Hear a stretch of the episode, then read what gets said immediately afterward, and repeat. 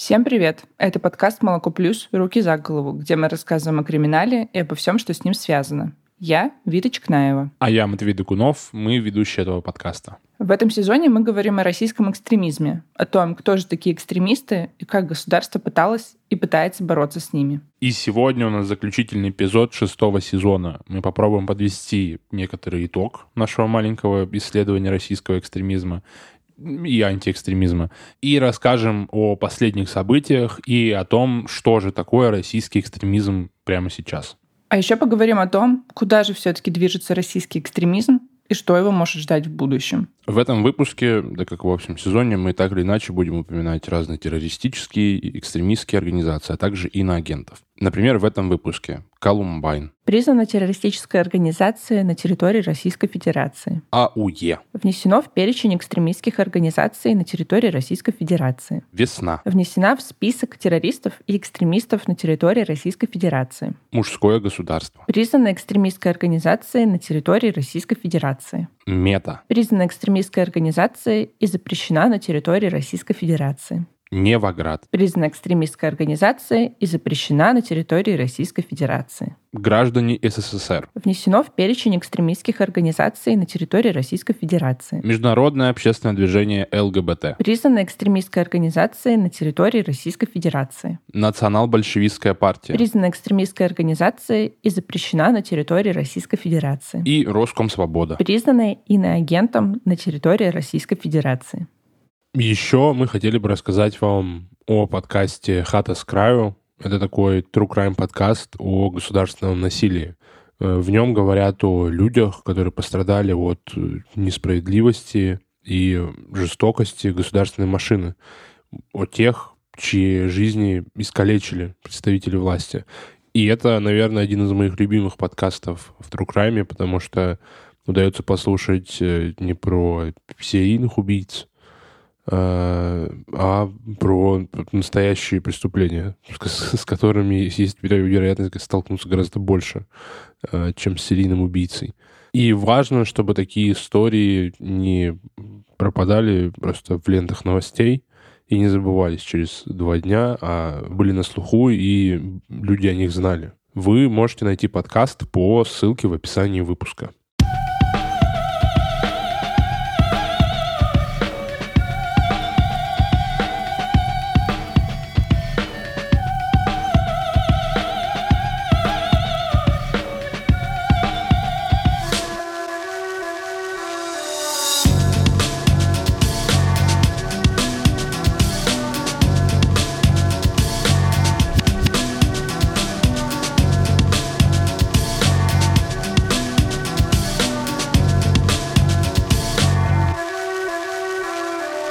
Подкаст «Руки за голову». Полковник скучал на пенсии. У него новая семья, новая мирная работа. Он иногда дает интервью о своем прошлом, и его особо ничего не радует. Он все ждет, когда начнется что-то, что он предсказывал, что-то масштабное. Он уже взрослел, у него была до этого очень стрессовая работа, и сердце пошаливало, и он вообще надеялся дожить до этого огромного масштабного исторического события. В свободное время он вел блог, который за последние полтора-два года стал очень популярным. Писал сводки с фронта, помогал сборами для военных и жестко комментировал политические события. Он критиковал руководство страны за нерешительность, писал о необходимости начать полномасштабную войну и большую всеобщую мобилизацию – вспоминал свою молодость, свое участие в разных войнах, и спустя 8 лет он очень долго пытался попасть обратно на фронт, но его раз за разом не пускали. Три раза он пытался лично прорваться, но каждый раз его возвращали в Москву. Теплым июльским утром к полковнику пришли с обыском. Но он был спокоен, потому что знал, что рано или поздно это произойдет. Многих его товарищей убили в своих домах далеко от линии фронта. Его же до этого не трогали, а он и не лез в разборки. Вел только свой блог. Он понимал, что рано или поздно за свою критику властей ему придется ответить. Но по-другому он не мог. Вскоре полковника отвезли в Следственный комитет, а оттуда в суд. На заседании следователь попросил его арестовать. Мол, он ранее служил в подразделении, которое проводит оперативную разыскную деятельность, а значит, он владеет какой-то конспирацией и может легко скрыться. Полковник усмехнулся, потому что догадался, что домой его вряд ли отпустят. Этот полковник – Игорь Гиркин-Стрелков, заочно приговоренный по делу о сбитом малазийском Боинге к пожизненному заключению. За два поста в ВК его отправили в российское СИЗО по делу о публичных призывах к экстремистской деятельности. Стрелков, которого считают в Украине террористом, в России стал экстремистом. Если мы будем говорить... Говорит Сергей Давитис, руководитель проекта «Поддержка политзаключенных. Мемориал». За э, призывы к террористической деятельности, оправдание или пропаганду терроризма, если мы будем относить их к экстремистским преступлениям, что по сути э, российского понятия экстремизма так, то э, вот тенденцией, конечно, будет в первую очередь расширение такого рода террористических обвинений. Растет и использование э, статьи 282 но в первую очередь э, множатся случаи, когда кто-нибудь, если, например, там э, чисто риторически скажет, э, пора повесить, вот этого будет достаточно для того, чтобы счесть это призывом к террористической деятельности, относительно к тому, что никакой аудитории у человека нет, что никакой причин-следственной связи между жизненными перспективами Путина и тем, что кто-то написал у себя в канале на 10 человек или на странице там, с пятью читателями – нет, э, этого будет достаточно для того, чтобы предъявить обвинение в, в оправдании терроризма. И это вот, наверное, э, самая характерная тенденция, но и, в принципе, просто э, уровень терпимости государства к высказыванию иного мнения еще понизился больше. То есть с началом войны это прямо скачкообразное такое изменение, то есть шаг влево, шаг вправо от того, что государство считает правильным, оказывается Э, достаточно для уголовного преследования по обвинениям в экстремистских или квазиэкстремистских преступлениях, потому что формально статьи 207 283 к экстремистским не отнесены, но по сути это с точки зрения государства общественно опасные высказывания, э, и они очень недалеко ушли по своей э, природе от э, там, 280 или 282 статьи, хотя в каком-то смысле они как бы следующий шаг, не будучи отнесены к экстремизму, они э, в, в, с точки зрения и с формулировки своего состава и правоприменения э, даже еще более вопиюще противоправны, чем практика применения 280 и 282 статьи. Весь этот сезон мы говорили об экстремизме, о том, чем он был в России до 22 года. И вот подобрались к нынешним событиям. И сейчас, в 23 году, оказывается, что и Стрелкова, который, ну, в общем-то, не вписывается в старое такое ну, боновское понимание экстремизма, и Кагарлицкого, который вообще левый и не радикал, судят за экстремизм опять экстремизм в интернете. Что кажется важным, так это то, что за последние полтора года количество экстремистских организаций, которые внесли в список Минюста, сильно увеличилось.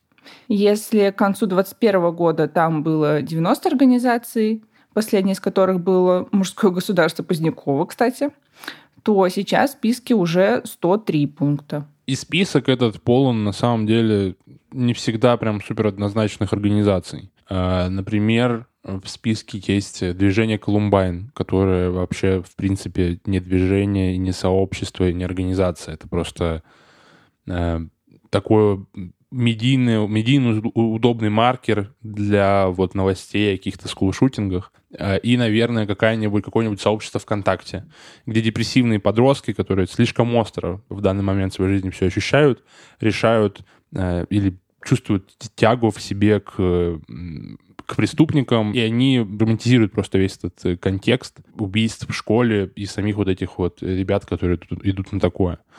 А, есть в списке также АУЕ, а, арестантский уклад «Един», тоже экстремистская организация, что, в принципе, тоже не совсем как будто бы организация, это, это скорее как субкультура, культура, которая родилась в тюрьме, а, и которая культивируется в тюрьме, и вот государство пытается с ней бороться, не как-то реформируя, допустим, в СИН и вообще то, как у нас устроены тюрьмы, а просто говоря о том, что нет, вы, кстати, на свободе вообще не можете теперь это упоминать, не можете там скидывать на общак и прочее. То есть, ну, а у уж точно можно было побороть э, некоторыми другими способами. Туда же включено движение «Весна», которое уже понятно, что это скорее идеологический экстремизм, несогласие с с российской повесткой. Туда включены граждане бывшего Советского Союза, которые отказались от того, что Россия теперь существует, и думают, что СССР существует до сих пор саентологи, которые, ну, максимум секта, нежели экстремистская организация, которая будет устраивать насилие. Конечно, туда включаются до сих пор организации, которые попадают под э, первичное определение экстремизма, то есть какие-нибудь э, правые радикалы, которые решили бить э, мигрантов в 2023-2022 году. При этом, конечно, есть еще статья о финансировании экстремизма. И так случилось, что к 2022 году э, в этот реестр была включена ФБК, которую довольно много людей скидывало донаты, поддерживал, участвовал по-разному в политической жизни. Совсем было непонятно, что будет теперь с этими людьми, э, потому что когда организацию признавали экстремистской, было всего несколько дел вот, о основных участниках ее, организаторах, но людей не трогали. В итоге, конечно, спустя год по-моему, после признания начали прилетать разные статьи о финансировании из-за технических сбоев банка, потому что вроде ФБК пытались переехать на какую-то безопасную платформу, но несколько платежей все-таки были рассекречены, и их назначение узнавалось. И за донат в 5 или 10 тысяч рублей можно получить полмиллиона штрафа. Вот такая проблема. И то же самое, если ты задонатил в каком-нибудь свидетеле Говы или саентологи, привет, у тебя будет статья. Если говорить про дела, которые возбуждали, например, в отношении АУЕ, то вот совсем недавно, в августе, в этом августе в Калмыкии э, задержали предполагаемого лидера группы, который э, сформировал сообщество, которое поддерживало АУЕ, арестантское уголовное единство. Вот. И еще арестовали 12 участников, которых считают самыми активными в его группе. В том числе там были и несовершеннолетние подростки. А всего, по версии следствия, в этих группах участвовало 200 человек. То есть такая вот внушительная, внушительная группа, по версии следствия, пыталась пропагандировать АУЕ и, и экстремизм. Самое забавное, как по мне, задержанным вменяют создание и ведение пабликов э, группировок в листе под названием «Гном», «101 квартал» и «Ковбой». Вот. И еще при этом э, во время обысков у задержанных нашли рогатки, пневматическое оружие и нарды с символикой АУЕ. Вот так. Очень опасные люди. Мне интересно, как выглядят нарды с символикой АУЕ, потому что я предполагаю, что там какая-нибудь вот эта вот э, роза арестантская или звезды, которые там и на колени, и на плечи бьют.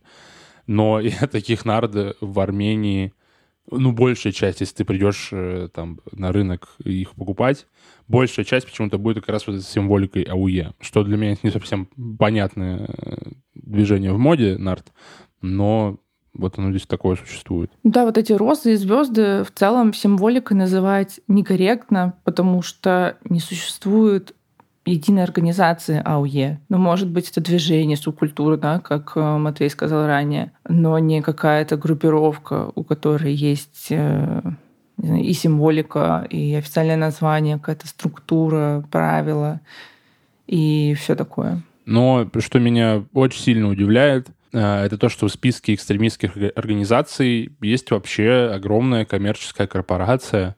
Она очень большая, вы все ее знаете. А, она владеет двумя социальными сетями, она владеет мессенджером, э, еще много какими разными продуктами. И как бы почему так случилось? Э, почему они оказались экстремистами в России? На самом деле то, что произошло, как будто бы казалось таким пасом от Facebook, от меты, к российскому государству, вот, блокируйте нас, потому что в феврале 22 года началась полномасштабная война, и мета решили, что вообще ну, на территории Украины можно, например, призывать к насилию в адрес россиян, российских военных и политических лидеров России и Белоруссии. Никакого такого решения вроде бы до этих событий они ни разу не принимали, а тут почему-то вот решили изменить э, политику модерации своих постов. Что в целом странное решение, потому что ну, зачем вам тогда эта политика, если она очень легко меняется ситуативно на время в определенных странах, и она вообще как бы не одна для всех. Ну, а российскому государству ну, много не надо. Они такие, ну, ну, вы хотите, мы вас заблокируем. Они их заблокировали.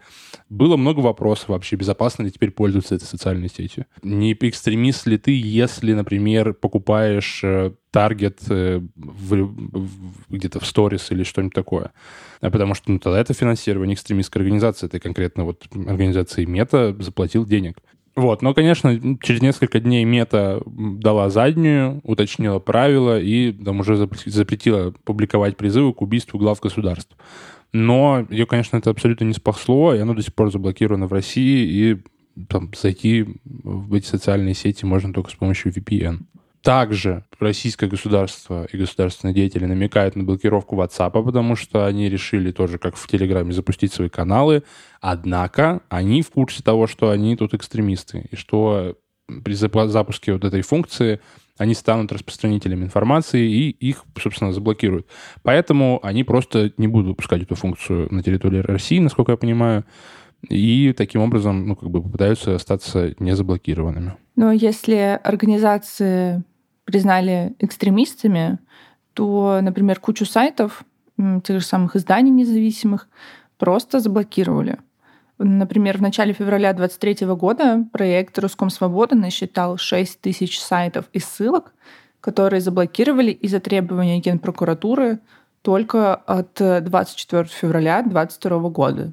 В первом полугодии 2023 года по требованию Роскомнадзора в России заблокировали или удалили более 885 тысяч сайтов с запрещенной законодательством информации. И это на 85% больше, чем э, за первые полгода 2022 года. В это же время выросло количество заблокированных и удаленных отдельных материалов в сети до 1,1 миллиона, что на 10% больше, чем за весь 2022 год. Но не все эти сайты, это сайты, на которых есть информация о действии российской армии. Многие из них это обычная порно или какие-нибудь пиратские сайты. А нового тут то, что в 2022 году появились новые основания для блокировок. Например, за распространение недостоверной или порочащей информации российской армии. Но параллельно Роскомнадзор ведет блокировку и вне реестра, ему там позволяет это делать закон о суверенном интернете, и, например, в, в частности, блокируется подключение к популярным VPN. Вообще в марте 2024 года Роскомнадзор за полгода решил предупредить, что вообще VPN и все отключатся. Ну, посмотрим. Ничего загадывать, конечно, не будем, но надеюсь, надеемся, у вас не получится. Э, с 24 февраля 2022 года Роскомнадзор ограничил доступы к примерно 200 тысячам сайтов, э, на которых содержится информация, которые как-то дискредитируют действия российских военных. Важно отметить, что за последние полтора года увеличилось не только количество самих дел по экстремизму, но и количество статей, которые относятся к этому разделу уголовного законодательства. За это время, за последние полтора года, ввели как минимум 9 законов, которые наказывают за, за какие-то действия, которые ну, можно причислить к экстремизму. Например, распространение тех же самых э, фейков о российской армии или о дискредитации российской армии, а также о призывах э, к санкциям против России. Если посмотреть в целом на то, сколько сейчас законов регулирует экстремизм, то это просто какой-то огромный список. То есть основные нормы — это два закона и 14 статей УК. Но эксперты из признанного иноагентом Центра СОВА пишут, что почти 100 разных статей и законов регулируют экстремизм. И в том числе благодаря этим новым нормам количество антиэкстремистских дел выросло. 2022 а, год вообще поставил такой бесспорный рекорд по ускорению. По экстремистским административным статьям, включая в том числе вот дискредитацию армии РФ, было наказано почти вдвое больше людей, чем годом ранее. А, более 10,5 тысяч человек. Это, конечно, точно можно говорить только про данные за прошлый год, потому что, ну, они опубликованы.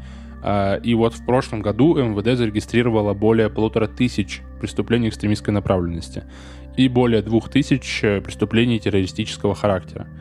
По террористическим прирост был всего 5%, но вот по экстремистским уже на 50%.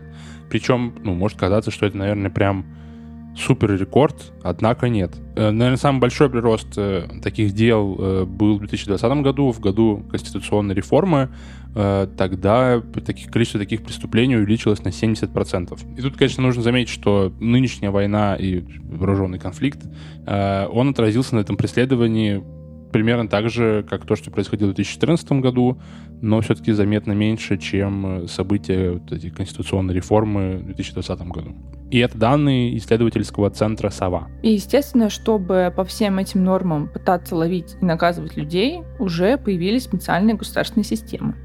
Если раньше для этого создавали центр Э в МВД, то сейчас власти разрабатывают и запускают сложные технические штуки для мониторинга интернета. Например, система поиска инфы SEUS, которую еще в 2018 году массово закупала МВД. Она представляет собой архив всего контента, размещенного в ВК, который обновляется каждый час. В этот архив включают пользовательские данные, посты в группах и на стенах. А еще система сохраняет сообщения, которые находятся в открытом доступе, и хранит удаленные посты тоже. Искать сообщения в этой системе можно по конкретному региону или населенному пункту. А в феврале этого года власти заявили, что в России запустили еще новые системы — Oculus и Вепрь. Oculus — это такая система на основе нейросетей, которая умеет распознавать изображения и разные символы, и разные противоправные сцены и действия. То есть она еще может, например, проанализировать в твоем видео или картинке текст, счесть его противоправным. Ну, я дальше не знаю, механизм оставляет какую-то заявку свободному мусору, который занимается своим делом, или просто это откладывается какой-то бэклог, и мусора просто оттуда такие, ну вот это возьмем, вот это возьмем. Тем не менее, ее представляет как такую автоматическую систему обнаружения, которая будет помогать нам, государству, бороться с экстремизмом, с призывом к массовым э, незаконным мероприятиям, с призывами к суициду, какой-то порно-нарко... порно-наркотический какой-то контент, связанный с наркотиками, ну и, конечно, скрепы пропаганды ЛГБТ. В том числе оскорбление Путина. А Вепрь — это такая нейросеть, которая будет отслеживать протестные настроения, негатив и фейки в отношении первых лиц государства. Также она настроена на определение манипуляции общественным мнением и дискредитацию традиционных ценностей. И вот Вепрь и Oculus входят в такую единую систему мониторинга интернета. Как они работают, мне кажется, совершенно непонятно, потому что особо про это ничего не раскрывают. Потому что я помню, как они ее анонсировали, и потом я не помню ничего про Oculus и Vapor. И в апреле писали, что Вепрь, например, заработает только во второй половине 2023 года. Ну, то есть он уже как будто бы должен работать. Как это будет вообще в жизни и не распилили деньги, мы узнаем в будущем. Да, потому что вдруг окажется, что вместо какой-то технологичной, высокотехнологичной системы, они просто запустят бегать по соцсеткам кабана. В большей степени расширяется применение а, контртеррористического законодательства, э, обвинений в вербальных преступлениях, связанных с терроризмом. А, с другой стороны, вот целый массив возник статей, ну, две, статьи э, уголовных, одна административная, э, связанные с высказываниями антивоенными. Они не проходят формально по разряду экстремизма, но суть-то, в общем, примерно та же. Это как бы э, смещает баланс в пользу вот этих статей, они более тяжкие, чем экстремистские статьи. Э, поэтому применение именно антиэкстремистских статей Уголовного кодекса, оно растет не так быстро, как э, вот, контртеррористических и антивоенных, но растет, и поскольку общий тренд э, на рост репрессий, и есть основания ожидать, что изменение внешних условий, которые имеют место, и, собственно, инерция, логика движения диктатуры, они неизбежно будут вести к дальнейшему расширению репрессий, то и преследование с использованием антиэкстремистского законодательства тоже будет расти. Особенно это связано с обвинениями в участии в деятельности экстремистских сообществ и организаций. Это же очень простой способ. Вот э, мы видим преследование людей, которые э, реально участвовали в деятельности структур Навального или ложно в этом обвинены. Но так или иначе, вот после того, как движение Навального было объявлены экстремистским в разных своих проявлениях. Движение «Весна» было объявлено экстремистским. Их членов преследуют по обвинениям в участии в деятельности экстремистской организации, и можно ожидать, что такое будет и с э, другими. Собственно говоря, поскольку э, Беларусь нам до некоторой степени подает пример э, карательных практик репрессивных, то там, там телеграм-каналы объявляются экстремистскими сообществами, и люди, которые их лайкают или которые на них подписаны, подвергаются уголовному преследованию. Нам до этого еще далеко, но э, тренд в эту сторону, я думаю, будет продолжаться. В прошлом, э, там, вот в 90-е, начале 2000-х, понятие экстремизма было гораздо ближе к тому, которое вытекает из э, там, мировых практик, и речь о практиках демократических стран, да, там, где экстремист – это кто-то, кто э, призывает к насилию, э, возбуждает ненависть э, в такой степени, что это чревато насилием. А в конце концов, там из 20-й, по-моему, статьи Международного пакта о гражданских и политических э, правах э, следует обязанность государств запрещать законом возбуждение ненависти и вражды, э, которое может привести к насилию, дискриминации и так далее. И вот это понимание, в том числе вытекающее из Международного пакта о гражданских политических правах, оно более или менее было и в Российской Федерации раньше. Соответственно, Э, как экстремисты рассматривались люди, которые там, призывали и тем более практиковали насилие по отношению к людям другой национальности, другой веры, другой сексуальной ориентации. Такие люди подвергались преследованию в большей или меньшей степени. При этом они, наверное, могли быть, и понятно, что был феномен действительно, русских националистов, которые прибегали к насилию или призывали к нему, но а, были, вероятно, не то что вероятно, а, конечно, были э, феномены э, мусульманского экстремизма, э, экстремизма вовсе, может быть, с религией не связанного, но направленного там, представителей сексуальных меньшинств. Это все правомерно рассматривалось как экстремизм. И это действительно вот в традиционном международном понимании экстремизмом и является. Кажется, что на нынешнем уровне антиэкстремизм не останется, потому что уже сейчас к экстремизму предлагают приравнять феминизм и child-free. Непонятно, конечно, признают в итоге или нет. Это все на уровне предложений и заявлений, но все равно неприятно. Вот что, например, про феминизм говорил депутат Госдумы Олег Матвейчев. Наши феминистки являются просто агентурой Запада, их деятельность противоречит указу президента о поддержке традиционных ценностей. Ну, что ж, пиндосы везде. Мы все агентура. А, а, а, а когда зарплата? Ага. Э, но про Child Free там предлагали только публикации материалы, как бы это сделать экстремистскими. Но при этом в Роскомнадзоре отрицают, что они вместе с другими депутатами разрабатывают какой-то закон об этом. Но, опять же, ничего не помешало им ввести список экстремистских организаций, там, какую-нибудь э, организацию Колумбайн без организации, без, без чего-либо. Э, но я думаю, что и с Child Free они тоже могут справиться, потому что, ну, все-таки ну, все-таки нужно депутатам иногда о себе заявлять и делать такие заявления, типа, вот мы теперь вот это заблокируем, и вот это теперь тоже не будет, и вот это теперь тоже не будет. Вы вообще теперь все экстремисты. А еще я не понимаю, например, вот феминисток, и меня как феминистку тоже, кстати, могут признать экстремистками. А ультраправых, например, ультраправые подразделения, которые воюют на стороне России, в Украине никто не признает экстремистами. Им еще медальку могут выдать. Хотя в этих группировках есть, очевидно, зикующие персонажи, э, все в свастонах. Вот э, как бы логика не очевидна.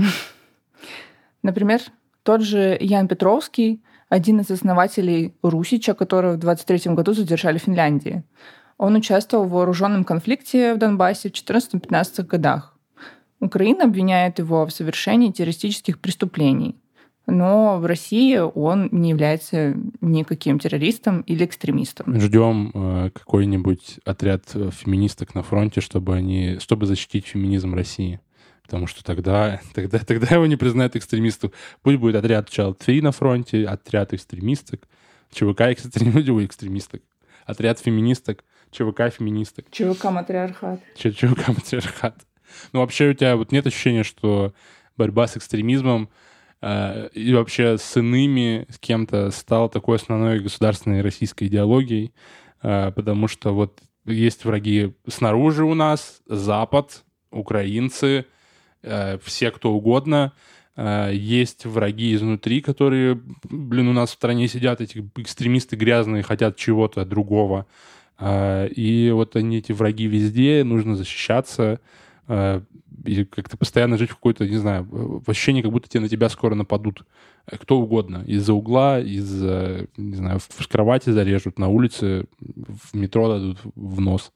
Например, даже на сайтах почти каждого города есть вообще статьи о том, что такое экстремизм, что что, ну, ну, ребята, Википедия есть даже, например, зачем просто перепечатывать. Даже на сайте Литейного округа, это просто район в Петербурге, э, но они почему-то решили такие, ну, нам надо как заполнить контент у нас, и давайте сделаем про экстремизм. Э, круто, что они пытаются в этом разобраться, но прям, ну, вот прям пытаются ли, это другой вопрос. Интересно тоже, из-за чего это происходит. Из-за того, что есть какой-то там приказ сверху, и они такие, ну, такие, такие, вы должны объяснить людям, что такое экстремизм, чтобы люди знали, как вычислить экстремиста в толпе.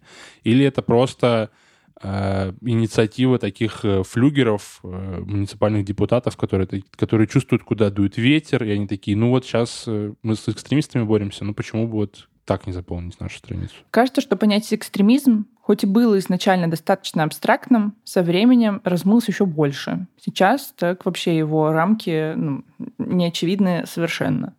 В эту группу подходят и саентологи, и АУЕ, и навальнисты, и мусульманская партия, и либералы из весны, ну и еще и нацболы. То есть даже не просто оппозиционеры, как бы враги властей, можно было бы как-то понять хотя бы логику, но и религиозные организации становятся экстремистами. И, в общем, да, рамки не видны от слова совсем. Но, к сожалению, это еще не все, потому что с этого учебного года вузы должны воспитывать у студентов нетерпимое отношение к терроризму и экстремизму. А куда все это пойдет дальше, неизвестно. Но вообще, если честно, вот нас в школе 6 лет назад даже раньше. В общем, э, в 2015 до 2017 у нас тоже проводились разные мероприятия, нам видео показывали про терроризм, и нетерпимое отношение к нему тоже пытались выстроить. В общем, говорили, какие бывают опасности у терроризма и все такое. Но да, про экстремизм нам тогда ничего не рассказывали. Нас в школе причем, ну, не всех, а как-то выборочно, я почему-то попал в эту группу, водили на... Я не знаю, как это описать технически, наверное, это все-таки была тренировка э, техники безопасности во время захвата заложников. То есть нас собрали в актовом зале одной из школ, там какое-то количество людей, и все знали, что сейчас залетят э, какие-то условные террористы, потом условные контртеррористы, и что-то произойдет. Ну, и там объяснили, что надо, что надо делать. Вот. По факту это все-таки было скорее такое достаточно эффектное представление, с подсадными утками из зала, которые показывают, что, ну, не надо, например, типа там бросаться на террориста и пытаться с ним э, как-то драться, потому что тебя просто застрелят. Вот. Э, там был какой-то некий, некий шахид э, условный с э, поясом смертника. Э, это было эффектно, продолжалось минуты три, наверное. Нас еще освободили от следующих уроков, поэтому этому мероприятию я поставил лайк. Но про экстремизм ничего не говорили. Мне кажется, в 2015-2014 году еще не был ну, в такой актуальности, нежели сейчас. Но тут, конечно, тоже надо понимать, что экстремизм в современном понимании — это политика, э, терроризм — это какие-то активные действия, и, допустим, как, э, как бороться с экстремизмом, э, не совсем, наверное, понятно, как проводить уроки, но, наверное, вот эти вот разговоры о важном, э, в том числе и такое противодействие экстремизму, э, прививка патриотизма наверное, какой-то такой у них общий посыл. При этом мне кажется, что разговоры о важном также могут стать и прививкой антилюбви к государству, потому что есть настроенные оппозиционно школьники, подростки, которым еще сильнее не будет нравиться власть. Будем надеяться на это, так скажу. Ну, типа, нет, мы осуждаем экстремизм очень сильно, максимально весь экстремизм, который мы говорили в этом сезоне, мы осуждаем. Но было бы хорошо, конечно, чтобы там в школе остались э, школьники не согласные со всем этим. Вот.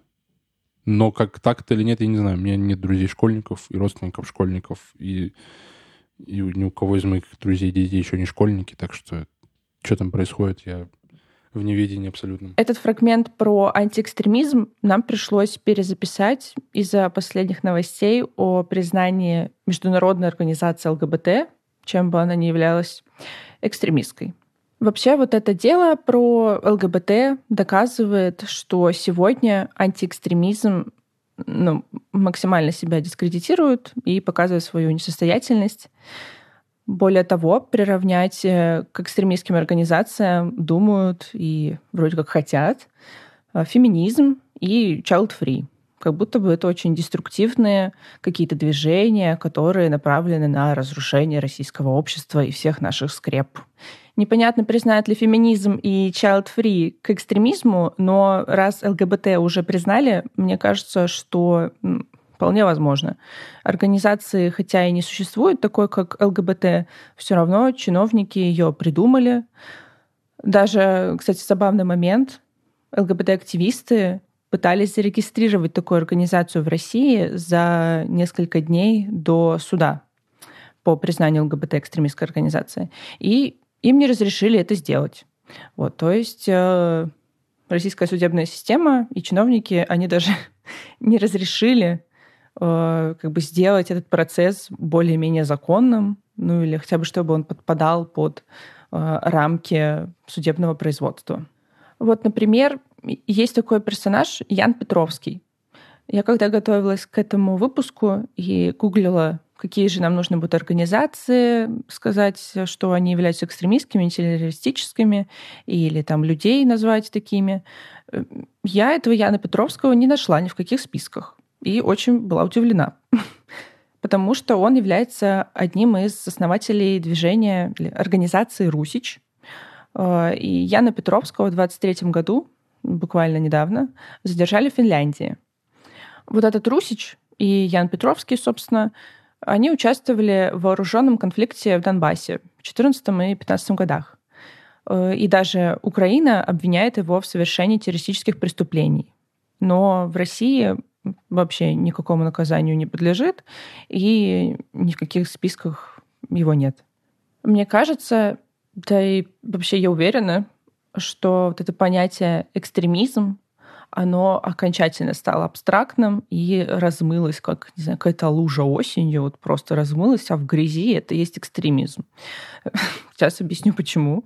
Потому что э, ну, в законодательстве это очень абстрактно расписано. Но сейчас мы видим, что несуществующие организации, вот международную организацию ЛГБТ признали экстремистской.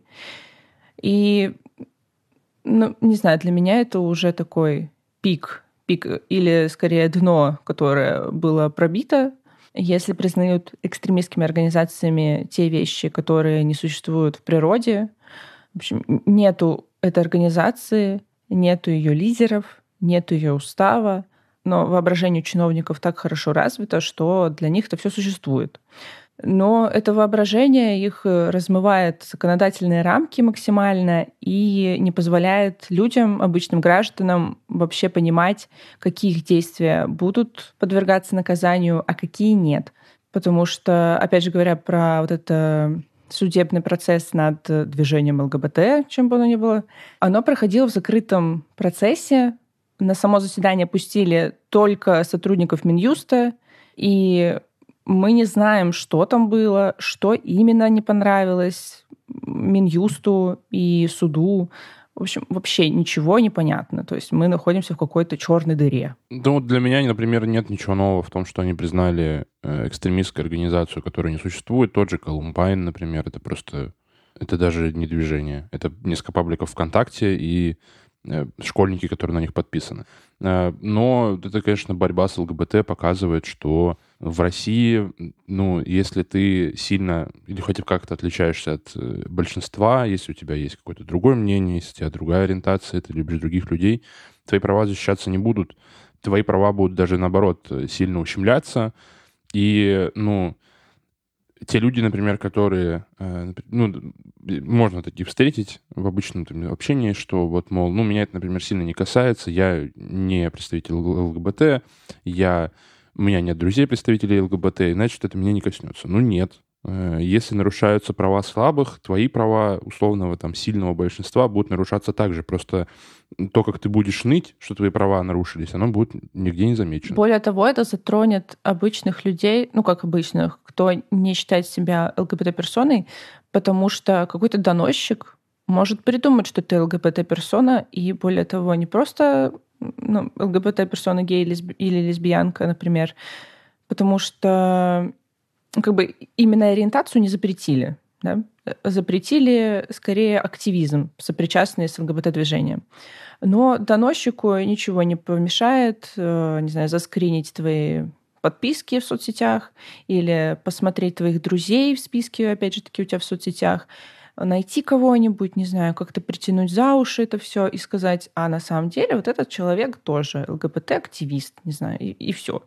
И в закрытом режиме тоже твое дело пройдет, и будешь ты сидеть в тюрьме или штраф платить. Ну и к ЛГБТ-активизму тоже можно отнести, если ты, например, будешь говорить, что отношения мужчины-мужчины или женщины-женщины равны отношениям мужчины и женщины, потому что, ну, какие-то депутаты об этом высказываются и предлагают запретить там какие-то клипы, потому что вот отношения однополые оказываются в государственной системе и вот этой химерной идеологии неравными. Отношения людей только разных полов могут существовать, и все остальное, ну, вы как бы существуете, конечно, но желательно за закрытыми дверями, желательно за закрытыми дверями СИЗО, ИВС или какого-нибудь, какой-нибудь исправительной колонии. Это лучший вариант, где вы можете существовать. Кстати, уже кейс про запрет клипа или хотя бы его цензурирование из-за ЛГБТ, ЛГБТ-пропаганды уже был. Это затронуло клип Сергея Лазарева. Вот. И у него есть клип на песню, которая рассказывает о любви, и там люди э, разные, и женщины, и мужчины, и женщины с женщинами, и мужчины с мужчинами, и они там поют друг другу. И во фрагментах, где поют именно мужчины мужчинам, не женщины женщинам, там, видимо, дружба. А вот если мужчина с мужчиной, все трэш. А, это посчитали как пропаганду ЛГБТ и зацензурировали клип. Э, но, тем не менее, это, конечно, еще не все, потому что нагрузку по воспитанию негативного отношения к терроризму и экстремизму хотят возложить на вузы. Э, то есть, э, видимо, какие-то там уроки о главном, вот этот разговор о главном перекинуться еще могут, могут перекинуться на студентов, где какой-нибудь старый дед с какой-нибудь кафедры ненужной будет приходить и рассказывать, как же плохо быть геем, как же плохо быть навальнистом или чем-то таким. Но это, скорее всего, будет даже не старый дед, потому что старому деду это не сдалось, скорее всего, или он не вызывает такого доверия среди молодежи, именно говоря о каких-то движениях общественных. Скорее всего, придет Екатерина Мизулина, глава Лиги безопасного интернета, э, главная доносчица всей Руси сейчас. Она будет рассказывать, что ЛГБТ — это плохо, что это вообще разрушение морали любой, это разрушение общества. Россия как нация вымрет, если ЛГБТ не запретят. Даже, ну, я более чем уверена, потому что это уже происходит. Например, она выкладывала в свой телеграм-канал не так давно э, видео со сходки в Рудене. Она собрала гигантский актовый зал Рудена на свое мероприятие, типа просто встреча, сходка с подписчиками, по сути, да. И она рассказывала про вред ЛГБТ, про свою любовь э, к шаману, к патриотизму, и было страшно смотреть, что там были студенты супер заряженные, на это все. И один из студентов был, э, ну, он как будто косплеил шамана. Он сделал себе вот эти дреды-косички белые. Он еще, ну, лицом он очень на него похож. Был еще с флагом, э, с флагом РФ. И задавал вопросы именно про шамана. Говорил, вот, как вы можете объяснить феномен популярности шамана и все такое. Ну, и ЛГБТ, конечно же, там было как что-то опасное. И более того, Лига безопасного интернета, она занималась э, разработкой документов, которое Минюст подал в суд, чтобы признать ЛГБТ экстремистским. Мне, конечно, не хочется верить, что у Екатерины Мизулиной прям такая большая аудитория. Мне хочется верить, что это все... Она очень большая. Да, ну, мне хочется верить, что это все скорее вот этот э, фейковый, там, фабрика троллей или каких-то там других существ, которые ставят ей лайки, пишут комментарии. К сожалению, нет. Ну, а студенты нагнанные в актовый зал, но это, типа, не значит, что они ее прям сильно поддерживают. Понятно, что там должна, должен быть какой-то процент таких людей, которые ее поддерживают, вот, но, тем не менее, конечно, студенты могут просто написать, вы, вы вот э, не придете сейчас на Екатерину Мизулину, можете потом и на пары не приходить, и на сессию тоже не приходите, и за диплом тоже не приходите. Приходите в какое-нибудь другое место учиться, если не хотите находить на Екатерину Мизулину. Вот. Но, ну, Екатерина Мизулина, она, конечно, самый пугающий персонаж сейчас. не знаю. Во-первых, она ну, просто эффект зловещей долины часто возникает, когда ты просто на нее смотришь а во-вторых, все ее идеи, и начинаешь думать, а кто лучше или хуже, она или ее мама. Э, потому mm-hmm. что семья у них такая. Много, большой вклад в Россию сделала современную. Э, легализация домашнего насилия, вот эти вот запреты песен, э, пугание блогеров, которые только-только вернулись в Россию, ну, полезной деятельностью занимаются. Ну, не знаю, я более чем уверена, что на нее приходят смотреть реально ее фанаты потому что я просмотрела по работе, да, мне нужно просмотреть весь ее телеграм-канал с самого начала. Вот такая ситуация произошла. И она очень популярна. Она, она звезда у детей, особенно у школьников. И такая у нее позиция. Она делает свой мерч. Она делает тренды для ТикТока и для рилсов дети ее смотрят, э, копируют, пародируют. Вот это вот ее голос очень смешной, как она говорит. Да шамана я слушаю, и гимн Российской Федерации, или да Бог так решил, почему я занимаюсь этой деятельностью. Это все расходится на мемы. Ее рисуют, э, делают коллажи, она выкладывает это в свой канал, потом устраивает конкурс, победителям дает свой мерч, устраивает сходки со школьниками. А, и когда они жалуются, ну, то есть она еще затрагивает проблемы, которые им очень важны. Она спрашивает, как у вас в школе, там тепло или тепло ли у вас, работают ли батареи, и сталкивались ли вы с буллингом. Она еще вот с таким пытается бороться, то есть какие-то есть адекватные вещи, да. Это буллинг, или она спрашивала про self-harm, почему в этим, ну, почему может вдруг возникнуть такое. Вот, и так вот по чуть-чуть она вталкивает, кроме чего-то хорошего, еще ЛГБТ, вот, экстремизм, и работает очень хорошо. Но ни ни капли не удивляет, на что способно наше российское государство, чтобы защитить детей. Способно примерно на все. Э, потому что, ну, тоже мне кажется, что этот запрет ЛГБТ, э, ну, то есть у нас были, например, как будто бы уже, ну, исчерпывающие законы для того, чтобы как-то регулировать это. Ну, то есть, э, конечно, что это вообще регулировать не надо. Э, но у нас там был запрет пропаганды среди несовершеннолетних, потом запрет просто пропаганды, когда стало там тоже непонятно, как э, об этой стороне жизни разговорить вообще. Вот, сейчас еще какой-то очередной запрет. Если возвращаться в целом сезону, э, то пытаться вам понять, где наступил тот момент, когда российское государство решило использовать антиэкстремистские законы не для того, чтобы прям бороться с экстремизмом, а для того, чтобы, ну, типа, прибирать тех, кто неудобный. Наверное, мы тогда вернемся к 2007 году и созданию списка экстремистских организаций. Первый из них — это НБП. Непонятно, за что они экстремисты. И в, в тот момент существовало огромное количество других экстремистских организаций. Некоторые из них людей убивали. И вы такие, Лимонов, давай, ну, твоя очередь настала. Как будто бы, ну, то есть и, и, непонятно было совсем ретроспективно, а, сейчас из 2020 года и позже, когда вот этот момент произошел, вот он произошел прямо сразу, прямо сейчас, и э, потом после этого только все ухудшалось и ухудшалось. Но сейчас, дорогие слушатели, мы уйдем на перерыв и надеемся, что вернемся к вам в ближайшем будущем. Также, возможно, есть такая вероятность, что мы запустим какой-нибудь другой подкаст с немножко другой темой, э, с немножко каким-то другим форматом. Мы пока думаем, чем нам заняться дальше. Вы можете нам подсказать. Вы можете оставить э, какой-нибудь комментарий в соцсетях, можете написать нам на почту, мы оставим его в описании. Еще можете оставить отзыв на Apple Podcasts, написать какие у вас эпизоды самые любимые, или какие темы вы больше всего любите. Вот. Э, очень нужна ваша обратная связь, чтобы понять, что нам делать дальше. Почему мы так хотим сделать? Потому что, ну, не очень хотим заниматься трукраймом, наверное, которым прям занимаются все. Мы и так, пытаемся, не знаю, на мой взгляд, мы пытаемся э, откри... ну, не откреститься, но если большинство трукраймов рассказывает про то, как маньяк расчленил 14 человек в течение 40 минут, мы пытаемся ходить какую-то там тему. И сейчас, казалось бы, как будто бы мы за 6 сезонов поговорили уже об очень многом, э, и мы в данный момент пока не знаем, куда двигаться. Вот, можете нам подсказать. Спасибо, что послушали этот выпуск и этот сезон. С вами был подкаст «Руки за голову» и его ведущие Вита Чекнаева и Матвей Докунов, а также продюсер Леша Жабин и проект-менеджер Владимир Журавлев.